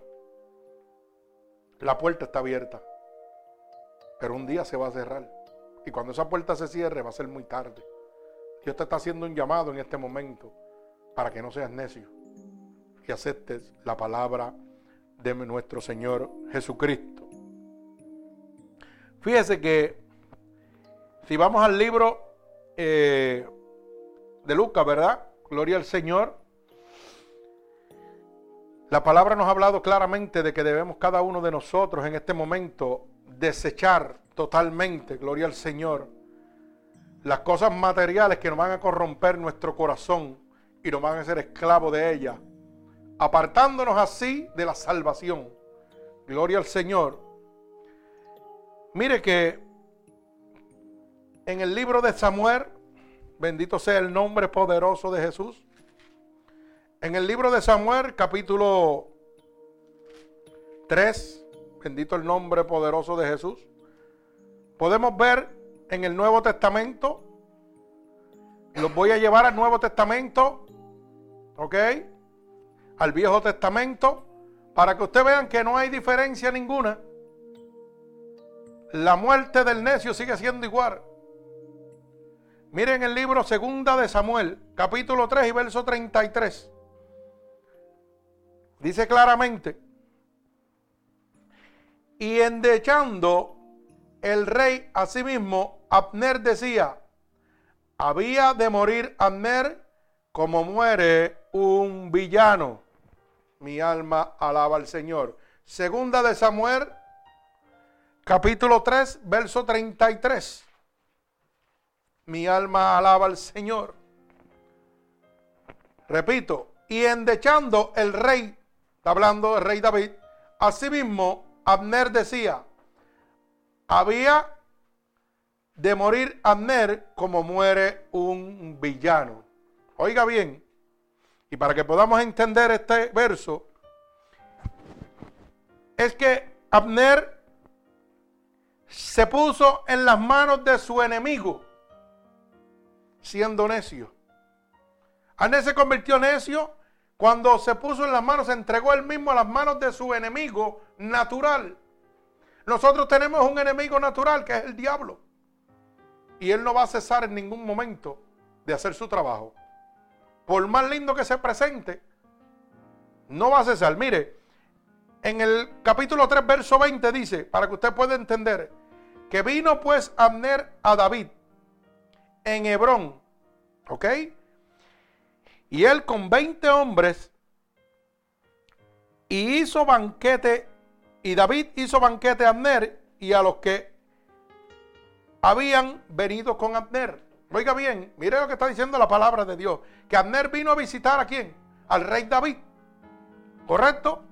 Pero vino con 20 hombres. Y David el rey dice, y dijo Abner a David, yo me levantaré e iré y juntaré a mi señor el rey a todo Israel para que se hagan contigo pacto y tú reines como lo desea tu corazón. David despidió luego a Abner y él se fue en paz. Pero dice la palabra de Dios que Abner vino donde el rey David. Y cuando vino con sus 20 hombres, ¿qué hizo? Un banquete. Y luego que Abner declara con su boca, Señor, está hablándole a David el rey, yo voy a hacer que el pueblo de Israel se rinda a ti como tú deseas en tu corazón. O sea, él salió a una encomienda que puso quién? Dios en su corazón. ¿Y qué dice? Mire para que lo pueda entender, el verso 21. Y dijo Abner a David, yo me levantaré e iré y juntaré a mi Señor, ¿ok? El rey y a todos Israel. O sea que él se va a levantar y va a juntar a David el rey con todo Israel para que se haga contigo pacto, para que se haga una unión, un pacto con David, el pueblo de Israel, oiga bien. Y tú reines como lo desea tu corazón. Eso es lo que Arner está diciendo. Cuando Arner declara eso, el rey David dice que lo despidió y se fue que en paz. O sea, después que le dio el banquete, le dijo, ahora vete en paz y haz lo que has dicho. Cuando yo me voy en paz, me voy agradable a la voluntad de ese rey que está ahí. O sea, que Dios lo envió a su misión. Y él salió de Hebrón. Él no tenía que volver a Hebrón a nada.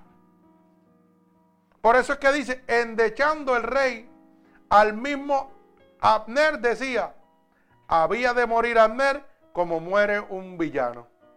Un villano muere traicionado. Y ahora usted va a entender por qué es este verso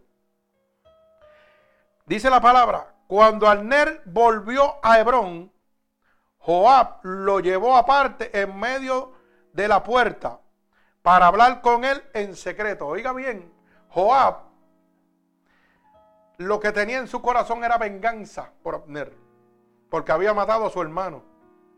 Y esa venganza la llevaba arraigada en su corazón. Cuando Abner sale a hacer la voluntad que Dios había puesto en su corazón, de que se cumpliera lo que el pueblo, lo que David anhelaba en su corazón, David lo despide en paz, ve en paz y haz lo que tienes que hacer. Una vez él hace lo que tiene que hacer, él no tiene que volverle Hebrón a nada. Pero él confiando, volvió a Hebrón. Y mire lo que dice la palabra, sigo. En el verso 27 para que lo pueda entender. Y Anel volvió a Hebrón. Joab lo llevó aparte en medio de la puerta para hablar con él en secreto. Y allí en venganza de la muerte de Asael, su hermano, le hirió por la quinta costilla y murió. Alaba alma mía Jehová. ¿Por qué murió Abner? Por necio.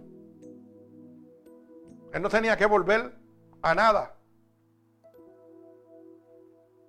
Había un rencor, una ira y un sentimiento de venganza en el corazón de Joab por la muerte de su hermano. Hermano, así mismo trabaja el diablo. En el corazón del diablo hay venganza, envidia, rencor por haber sido desterrado del reino de Dios. Y eso mismo Él quiere que le suceda a usted. Y Él viene a buscar venganza. Pero esa venganza la viene a buscar con su alma. Joab la buscó con la muerte, ¿verdad? De Abner. Pero el diablo trabaja de la misma manera. Joab estaba lleno, oiga bien, de la presencia del demonio dentro de él. De tal manera que si usted va al verso 24 dice, entonces Joab vino al rey y le dijo, ¿qué has hecho? He aquí Arnel vino a ti, ¿por qué pues le dejaste que se fuese? Está, está haciéndole una pregunta al rey David. ¿Qué hiciste? Si tú sabes que él mató a mi hermano, ¿por qué tú lo has dejado venir y lo dejas que se vaya en paz? Oiga bien, desde el principio Joab está declarando lo que había en su corazón, en su sentimiento, lo que él iba a hacer. Por eso es que dije que el necio de Amel puso su vida en las manos de su enemigo natural. Hay gente que en este momento, hermano, conocen de dónde el diablo los ha sacado y quieren volver a donde el diablo los sacó. Hay gente que en este momento quieren hacer como Arnel. Dios los ha sacado, los liberta. Y dicen, ay no, voy a volver de donde me sacaron, voy para allá, me gusta el mundo. Déjame ir para allá. Y usted sabe qué sucede, usted no se ha dado cuenta que muchos han muerto en el momento. Como murió Arnel. Pero ¿sabe por qué, hermano? Porque se convirtieron en necios. Y el hombre que Dios ha salvado con su sangre vicaria derramada en la cruz del Calvario y vuelve atrás al pecado es un necio. Totalmente. Y se autojustifica diciendo, ay, es que yo soy débil, ay, es que me resbalé. Hermano, eso es mentiras del diablo. Eso es para usted autojustificarse. El único que, oiga, el único que, come porquerías, para que usted lo pueda entender, es el puerco. Que vuelve al vómito de donde salió. Porque la comida que come el puerco, ¿qué es? Desperdicio. Y eso es lo que él come. Él se revuelca en la porquería. Y usted cuando se convierte en necio, se convierte en un cerdo. Créalo. Porque usted se está revolcando en la misma porquería pecaminosa de donde Dios lo sacó. Mucha gente que se revolcan en sus andaduras carnales. Otra gente que se revolca en las avaricias de las cosas que tenía. Hay gente que Dios lo ha libertado un montón de veces. Y a, veces piensa que yo necesito una, una libertación bajo una manifestación y no es así. Dios nos liberta a veces a nosotros, hermanos, tratando con nosotros, evitando que nosotros volvamos a lo que hacíamos antes. ¿Usted sabía eso? A que ese sentimiento de avaricia que había aquí vuelva a mi vida otra vez. Como yo dije a veces tengo tres cosas de las mismas, ¿para qué las quiero? Si Dios me sacó de ahí, ¿para qué yo quiero volver ahí? Dios me sacó de ahí. ¿Para qué quiero yo volver ahí? A nada, si yo soy feliz con lo que tengo, con una sola cosa, no tres. Y estoy feliz. Inmensamente feliz. ¿Y usted sabe lo que significa eso? Que Dios me libertó nuevamente. Y a veces yo quiero que Dios me liberte, oiga, eh, expresivamente, como decimos, ¿verdad? Una liberación de esas violentas que hacen el templo. Pero tenemos que empezar a entender la voz de Dios. Cada vez que Dios me cuida, me está libertando de una chesanza del diablo. Bendito sea el santo nombre de mi Señor Jesucristo. Mi alma te alaba. Así que, ¿cuántos de nosotros nos ponemos en las manos de nuestros enemigos? Hay veces que nosotros, por lo que este corazoncito siente aquí, metemos las patas bien metidas. Y yo hablo así porque yo hablo mi evangelio es calle. Porque para que la gente me entienda. Sí, sí, mi evangelio es calle, mi evangelio no es con mucha teología. Mi evangelio es como usted lo puede entender. Hay gente que le gusta revolcarse en la porquería. ¿Y usted sabe por qué se revuelca en la porquería? Porque el diablo es astuto. Y el diablo juega con su corazón y con sus emociones. Y yo le he enseñado a usted a través del Evangelio de Dios que la palabra es bien clara. El que no es conmigo contra mí. Si no es de Dios, es del diablo y no quiere nada bueno para mi vida. Puede ser mi madre, mi padre, mi hermano, el que sea. Si no le sirve a Dios, oiga, está trabajando para el diablo. Y me va a hacer como Joab le hizo a Abner. Me está preparando la cama para liquidarme. Y ahorita lo dije con el testimonio de mi papá. Me podía haber ayudado. ¿Y qué hizo? Preparándome la cama para que yo me reventara. En vez de ayudarme, atesoró su riqueza y dijo, no, olvídate, que cuando no tenga dónde coger va a volver a Puerto Rico. Pero no sabía que yo le sirvo a un Dios poderoso, dueño del oro y la plata del mundo y los que en él habitan. Un Dios poderoso que dice, toco el corazón del que sea y hago lo que sea. Y mi vida yo di por mi siervo. Y hasta lo último yo voy por mi siervo. Y donde quiera lo dice. Y lo digo con denuedo la palabra de Dios. El Señor siempre ha hecho saber a sus verdaderos siervos en lo poco me ha sido fiel, en lo mucho te voy a poner. Pero usted tiene que ser sabio, no necio. Miren, esta semana yo recibí una llamada de una persona para ofrecerme un gran negocio. El negocio de mi vida. En Orlando. Y me querían dar un taller enorme con todo. Y yo le dije, eso está bajo la voluntad de Dios. Y me llamó otra persona y me dijo, mira, pero él nos quiere a los dos, a ti y a mí, para dejarte uno a ti y uno a mí. Y está buenísimo, vamos a hacer dinero como es. Yo le digo, suena muy bonito, pero yo tengo que consultarlo con mi jefe. ¿Sabes qué? Y el jefe mío se llama Jesucristo. Y estoy así, por decir, y le estoy comentando a mi hermano Mark allí, me dice, eso es el diablo, que lo que quiere es pararte la obra de Dios. Te quiere sacar de aquí y todo el tiempo. Te quiere robarte el tiempo con la avaricia de las cosas del mundo. Me lo digo así claro. Me dijo, te quiere llevar para allá, ¿tú sabes para qué? Para que te olvides de la obra de Dios. Te va a jugar tanto tiempo que te vas a olvidar de la obra de Dios. Y yo dije, gracias Señor, porque tú hablas donde quieras. Pero está en mí ser necio o ser obediente a Dios. Y usted sabe lo que me puso el, enemigo en la cabeza. Me dijo, sí, pero ahí vas a hacer dinero y puedes pagar el templo. Y puedes pagar tus cosas y pagar todo. Y tú estás equivocado a un templo, yo satisfago tal vez la parte carnal mía y emocional, pero no salvo alma. Las almas se siguen salvando aquí. Si Dios me lo va a dar, Dios lo va a hacer conforme a su voluntad, sin robarme su tiempo. Todo está bajo la voluntad permisible de Dios. Y usted tiene que aprender a no ser necio. Bendito sea el nombre de Jesús. Las emociones lo destruyen a usted. A veces por un sentimiento, ay, que es mi mamá, ay, que es mi tío, que es mi primo. Y voy, ¡pum! Y te reventaste, por necio caíste. Dios te ha hablado todo el tiempo y te ha dicho que si no es de Dios, es del diablo. No importa que te haya engendrado, no importa lo que sea. El único que yo obedezco se llama Jesucristo. ¿Usted sabía eso?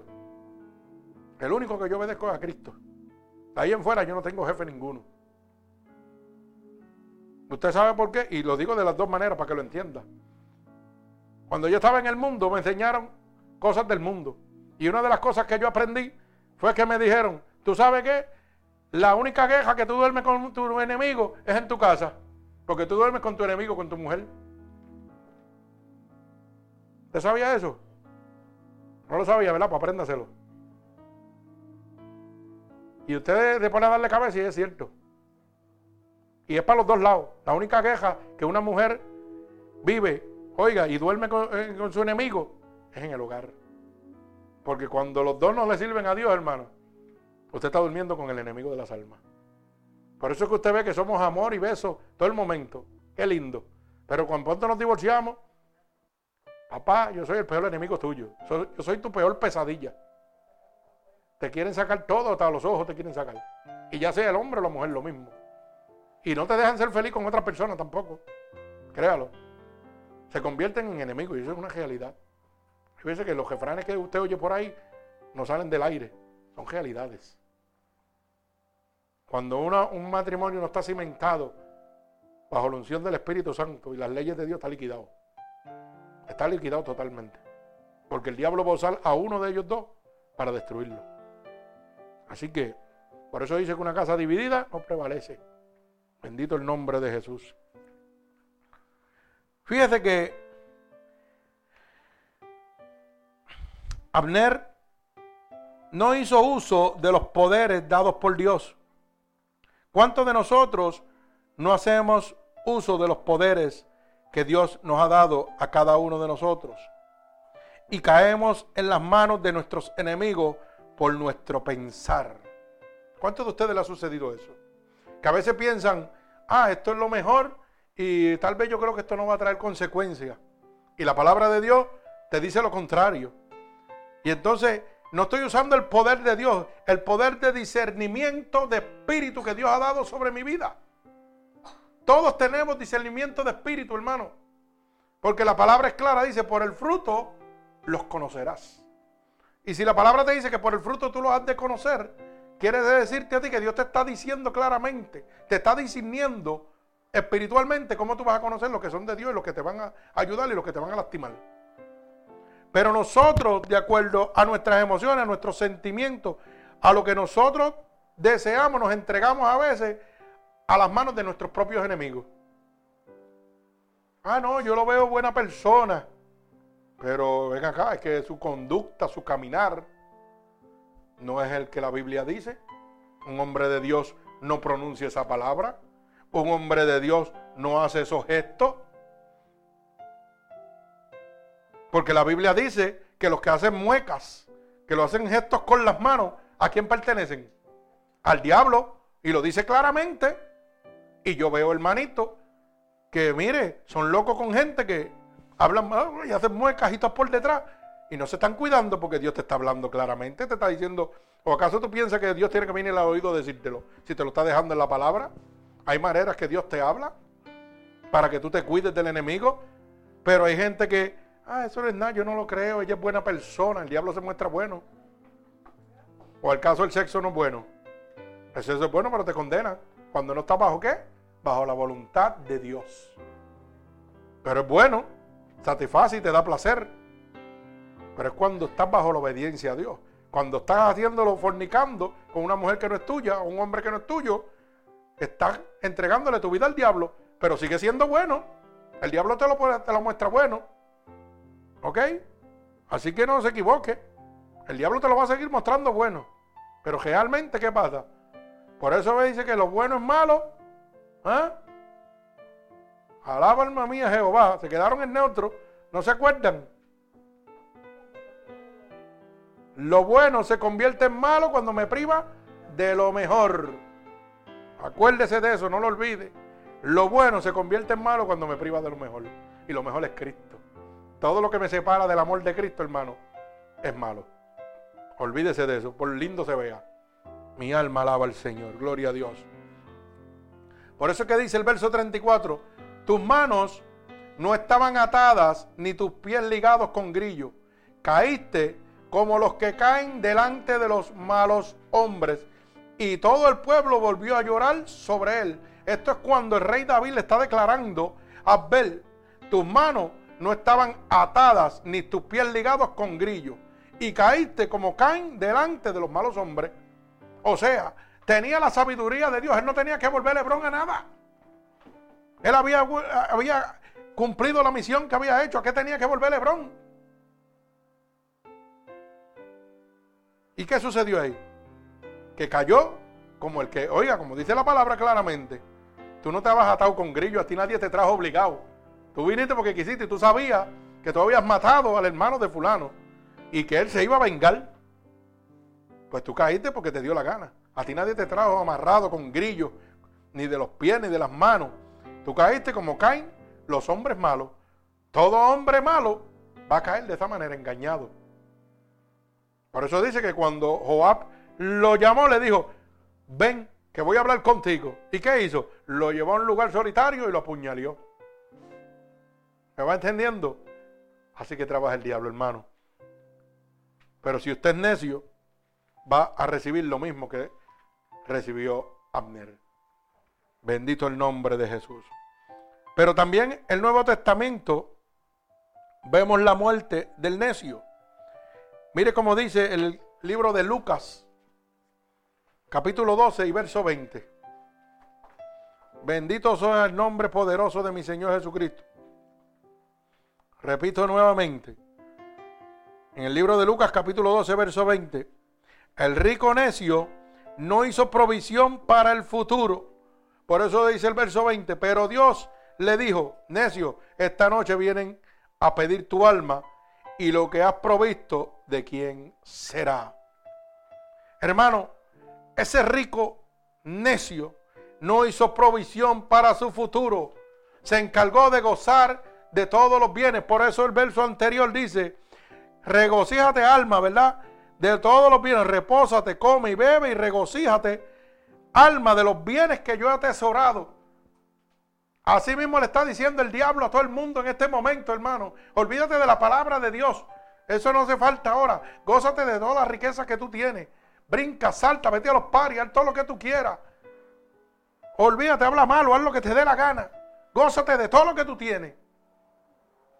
No hagas provisión para tu futuro. O sea, no hagas un espacio para la salvación de tu alma. El diablo te enseña que todo lo que está aquí es lo que vale la pena.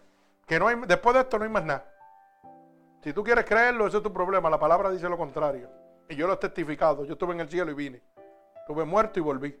Si usted lo quiere creer, créalo. Si no lo quiere creer, también Dios cuando usted vaya delante de su presencia le va a decir, mi siervo te lo dijo. Y te dio testimonio cómo era. Si tú no lo quisiste creer, ese es tu problema. Mi alma alaba al Señor. Bendigo su santo nombre. Gloria a Dios. O sea, que el necio avaro intentó servir a dos señores. ¿Cuánta gente hoy en día, hermano, están intentando servir a dos dioses? Y la palabra dice que no puedes servirle a dos dioses porque vas a amar a uno y vas a despreciar al otro. No puedes servir a Dios y a las riquezas. Tú no puedes estar en los placeres del mundo y sirviéndole a Dios. Eso es imposible. Y lamentablemente, hermano, las casas de Dios están gente lleno de gente que están así, que se creen que están en, lo mejor de los dos mundos. Y no es más que un solo mundo perfecto, el de Dios. Hay gente que te, alaban a Dios con su boca, pero en la calle no dan testimonio de Dios. Son gente que están en el mundo totalmente. Y se conocen por su fruto, dice la palabra de Dios. Su fruto los, revela, los hace salir del engaño que viven. Pero usted sabrá lo que usted quiere. Mire cómo dice el libro de los Hechos, capítulo 5, del verso 1 al verso 11. Hechos 5 del verso 1 al verso 11 para que usted pueda entender que hay gente que vive en una vida pecaminosa. Oiga bien lo que les voy a decir. Se complacen con lo que su pareja o su amigo están haciendo, lo saben y no hacen nada por refrenarlo, porque se enderece o se salve. Por ejemplo, yo decir, mi mujer este, hace esto que no le agrada a Dios. Y yo lo sé y me quedo calladito y comparto lo mismo que ella hace. Y dice la Biblia que los dos se lo van a pagar igual. Los dos van a pagar igual. ¿Usted sabía eso? Gente que se complacen con lo que hacen las cosas malas y no lo refrenan. Mire cómo dice la palabra. Por cierto, este hombre llamado Ananías con Zafira su mujer vendió su heredad y sustrajo del precio sabiendo también su mujer y trayendo solo una parte, la puso a los pies de los apóstoles. Oiga bien. Y dijo Pedro a Ananías, ¿por qué llenó Satanás tu corazón? Para que mintieses al Espíritu Santo y su trajeras del precio de la heredad. Reteniéndola, no se te quedaba a ti y venida y vendida no estaba en tu poder. ¿Por qué pusiste esto en tu corazón? No has mentido a los hombres, sino a Dios. ¿Usted sabe cuánta gente está en esta misma situación? En las casas de Dios, tratando y que de engañar al Espíritu Santo de Dios diciendo de la misma manera y sus parejas, sus amigos, sus hermanos, sus primos conocen la situación y se quedan callados.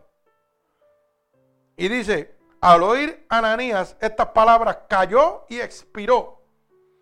Expiró significa que murió, que su tiempo terminó. Y vino un gran temor sobre todos los que oyeron. Y dice, y levantándose los jóvenes, lo envolvieron y sacándolo lo sepultaron. Hermano, cuando usted, oiga bien, comete una barbaridad como esta que cometió Ananías contra el Espíritu Santo de Dios, cuando usted comete algo que Dios ha puesto en sus manos y usted viene y quiere hacer conforme a lo que usted le da la gana, creyendo que puede engañar al Espíritu Santo de Dios, va a venir juicio sobre usted. Un juicio eminente. Ananías encontró la muerte en el momento. Y cuando yo me complazco, o sea, cuando yo soy cómplice de lo malo que tú estás haciendo, la muerte se cae sobre mí también. Mire cómo dice. Pasando un lapso como de tres horas, sucedió que entró su mujer, no sabiendo lo que había acontecido. O sea, la mujer de Ananías entró y dijo, yo no sé qué está pasando, está todo bien. ¿Correcto? Entonces Pedro le dijo, dime, ¿vendiste en tanto la heredad? Y ella dijo, sí, en tanto. Cuando Pedro le dice, no le está diciendo la cantidad exacta. Pedro le dice, ¿vendiste en tanto tu heredad? Porque ya ah, eh, Pedro sabía que Ananías había sacado una parte para él y había dicho, no, el Espíritu Santo, yo vendí esto y esto es lo que le voy a dar a los apóstoles. Esto fue lo que saqué. Era mentira. O sea que la mentira lo condenó a la muerte. Hermano, la mentira te condena a la muerte. La mentira de Ananías hacia el Espíritu Santo lo condenó a la muerte.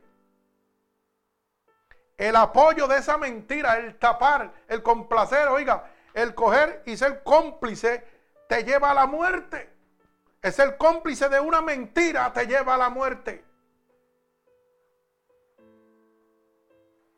Si hay alguien que está mintiendo y te dice a ti, ¿verdad que es así? ¿Te acuerdas? Y tú dices, por quedar bien, porque tu familia dice, sí, es verdad. Y está pensando de que yo le pido perdón a Dios, no te preocupes. Mira lo que le pasó a Zafira. No le dio tiempo pedir perdón a Dios. Dice la palabra que murió también. Dice, mire, y pero dijo, ¿por qué vendiste? ¿Por qué conviniste a intentar el Espíritu del Señor? He aquí a la puerta de los pies de los que han sepultado a tu marido y te sacarán a ti también, ¿verdad? Al instante ella cayó a los pies de él y expiró también. Oiga, cuando se convirtió en cómplice de su marido por el pecado de la mentira, de haberle robado al Espíritu Santo de Dios, con solamente ser cómplice, hermano, usted se condena totalmente. Así que no sea cómplice de ningún familiar suyo, de ningún amiguito en la escuela, de ninguna primita, de ningún amigo donde sea, porque usted se va a condenar con él. De la misma manera que se condenó Zafira por ser cómplice de su marido.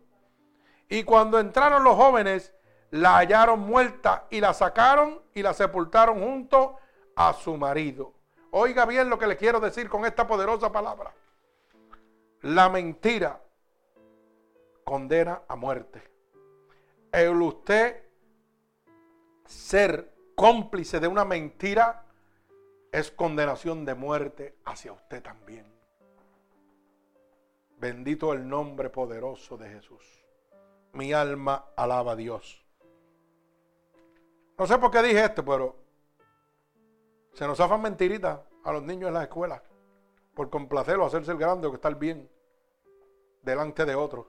Pero Dios no se, oiga, Dios está pendiente. Dios está pendiente. Y a veces decimos sí por complacer a nuestros primitos, nuestras primas, nuestros tíos, nuestros padres, nuestras madres, que vemos que están mintiendo y uno dice sí. Y con solamente decir de sí, estás apoyando. Aunque tú no digas que sea verdad, estás diciendo que sí, estás apoyando. Bendito el nombre poderoso de Jesús. El necio egoísta no le dio a Dios la gloria. La muerte del necio viene cuando nosotros también no le entregamos nuestra gloria a Dios. Cuando nosotros Dios nos ha llamado, hermano, a un ministerio, la gloria y la honra es de Dios totalmente. Y hoy en día usted está viendo las iglesias y la gente que supuestamente le sirven a Dios llenándose de gloria propia. Hoy yo soy el apóstol fulano de Tar y voy a sanar gente, voy a libertar gente. Voy a libertar. Oiga la palabra que dicen, voy yo. Tengo el poder, yo tengo autoridad. ¿Dónde está la gloria de Dios? La dejan aparte.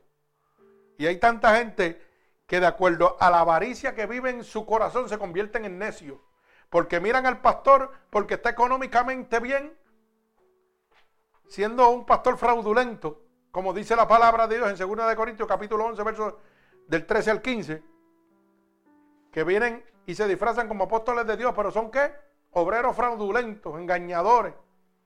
Y viene la gente y como los ven con mucha prosperidad y mucha comodidad en un momento de crisis económica mundial, ay, lo idolatran como si fuera un Dios. Ay, yo quiero estar como Él. Porque la avaricia de mi corazón me está consumiendo y lo único que veo es lo bien que Él está económicamente. Pero no veo lo mal que está delante de la presencia de Dios. Y yo se lo digo porque he tenido gente que me dicen, ay, yo sé que está mal, pero como me siento tan bien aquí, pues me voy a quedar en esta iglesia. Ay, santo, alaba alma mía Jehová. Bendito el nombre de Jesús. El necio egoísta nunca le da la gloria a Dios. El libro de los Hechos, capítulo 12. Bendito el nombre de Jesús. Del verso 21 al verso 23. Libro de los Hechos, capítulo 12. Verso 21 al verso 23. Y el pueblo aclamaba gritando, voz de Dios, no y no de hombre. Al momento un ángel del Señor le hirió por cuanto no dio la gloria a Dios y expiró conmigo comido de gusanos. Esto es cuando Herodes, oiga bien, un ángel de Jehová lo visita a Herodes y él no le da la gloria a Dios, sino que proclama gritando con voz de hombre. Mi alma alaba al Señor. Como Herodes, hay mucha gente en este momento. Mire, para que lo pueda entender, vamos a leer lo del verso 20. Y Herodes estaba enojado contra los de Tiro y de Sidón pero ellos vinieron de acuerdo ante él y sobornando Blasto, que era camarero mayor del rey, pedían paz porque su territorio era abastecido por el del rey. Fíjese. Y un día señalado, Herodes, vestido de ropas reales, se sentó en el tribunal y les arengó. La palabra arengó significa cuando usted se levanta en un podio y le habla a las multitudes con autoridad, con voz tronante. Y dice, y el pueblo clamaba gritando, voz de Dios y no de hombre. Queremos oír voz de Dios y no de hombre. Al momento, un ángel del Señor le hirió. Está hablando a quién? A Herodes. Fue visitado por un ángel de Dios, por cuanto no dio la gloria a Dios y expiró comido de gusano. Oiga, un ángel de Dios viene y te habla. Como le habló Herodes, lo visitó. Y él siguió hablando palabras humanas, no le importó. El pueblo estaba esperando la palabra de Dios. Por eso decía palabra de Dios y no de hombre. Y cuando clamaron, el ángel de Dios descendió sobre Herodes. Y Herodes, en vez de hablar la palabra de él, de Dios, del ángel, habló la palabra de él. Y ahí quedó. Dice que murió comido de gusanos. Hermano, Esto es una enseñanza bien importante. Yo quiero que usted la entienda. Cuando usted es llamado por Dios a hacer la voluntad de Dios, hable boca de Dios y no boca suya. Porque va a tener consecuencias como Herodes. Todo aquel que ha divertiversado la palabra de Dios en este momento, que en un momento ha sido llamado por nuestro Señor Jesucristo a predicar su sana doctrina, su evangelio, y ha cambiado la palabra de Dios por esta apostasía. Oiga, por estas mentiras, van a tener su juicio como Herodes. Usted ha sido visitado por el ángel de Dios para hablar de la salvación, del arrepentimiento a las almas. Y le estoy hablando tanto a los pastores como a cada persona, porque este evangelio es para que todos lo prediquemos. No es para solo los pastores. Dice Mateo 28 claramente. Ir y predicar este evangelio a toda criatura, bautizándolos en el nombre del Padre, del Hijo y del Espíritu Santo, y enseñándoles que guarden todas las cosas que os he enseñado. Cuando el ángel de Jehová te llama a ti, te va a llamar, a capacitar y luego te va a enviar. Pero te va a enviar a una sola misión. No puedes convertirte en un necio. La misión es simplemente arrepentimiento y salvación para las almas. El ministerio que Cristo llevó por sus tres años. Cristo no te llama para que te enriquezca, para que engañes, para que llene de emociones a la gente y los, y los encamine hacia el infierno. Cristo te ha llamado a ti para que salve las almas gratuitamente. No engañes al pueblo de Dios. Dios solamente necesita que le ames y que le conozcas. Bendito sea el nombre de Jesús. Dios necesita en este momento, gloria al Señor, hombres dispuestos totalmente, gloria a Dios, en este momento, hacer la voluntad de Dios. No dejes que el orgullo de tu mente se niegue a recibir lo que el hambre de tu corazón le dice que lo dejará satisfecho. Oye bien lo que te estoy diciendo. No dejes que la avaricia, que el orgullo, oiga, de tu mente, se niegue a recibir lo que el hombre quiere en su corazón, lo que el corazón tuyo anhela, que es lo único que te va a dejar satisfecho, el amor a Dios. No dejes que esa mente se llene de la avaricia y de las cosas que están aquí. Bendito sea el nombre poderoso de mi Señor Jesucristo. Acuérdese que el mundo se mueve a impulsos de intereses, de placer, de conveniencias o de pasiones naturales. Así se mueve el mundo. El mundo se está moviendo de esa manera. Pero el cristiano, por el amor a Cristo, pues este nos contriñe el alma y viene a ser nuestra razón suprema y todo se sacrifica hacia Él. El hombre de Dios va a ser sacrificado hacia Dios y va a buscar las cosas de Dios. Pero el hombre que vive una apariencia de Dios y se guía bajo las cosas del mundo, bajo la avaricia del mundo, seguirá buscando las cosas del mundo. Así que en este momento te he hecho entender la muerte del necio. Está en tus manos en este momento si tú quieres ser necio o tú quieres ser obediente a la palabra de Dios. Si tú quieres ser obediente a la palabra de Dios en este momento, lo único que tienes que declarar con tu boca que Jesucristo es tu Salvador. Pero si no quieres aceptar a Cristo como tu Salvador y quieres seguir siendo necio, vas a recibir el castigo de los necios que Dios tiene preparado para cada uno de ellos en la muerte segunda. Así que en el nombre poderoso de Jesús en este momento, solo tienes que repetir conmigo estas palabras. Señor, yo he entendido tu palabra en este momento. Y he entendido que quiero renunciar en este momento a esta necedad que me ha apartado de tu salvación, de tu amor y de tu misericordia. Padre, en este momento yo te pido perdón por cada uno de mis pecados que he cometido a conciencia o inconscientemente. Padre, yo he oído en tu palabra que dice que si yo declaro con mi boca que tú eres mi salvador, yo sería salvo.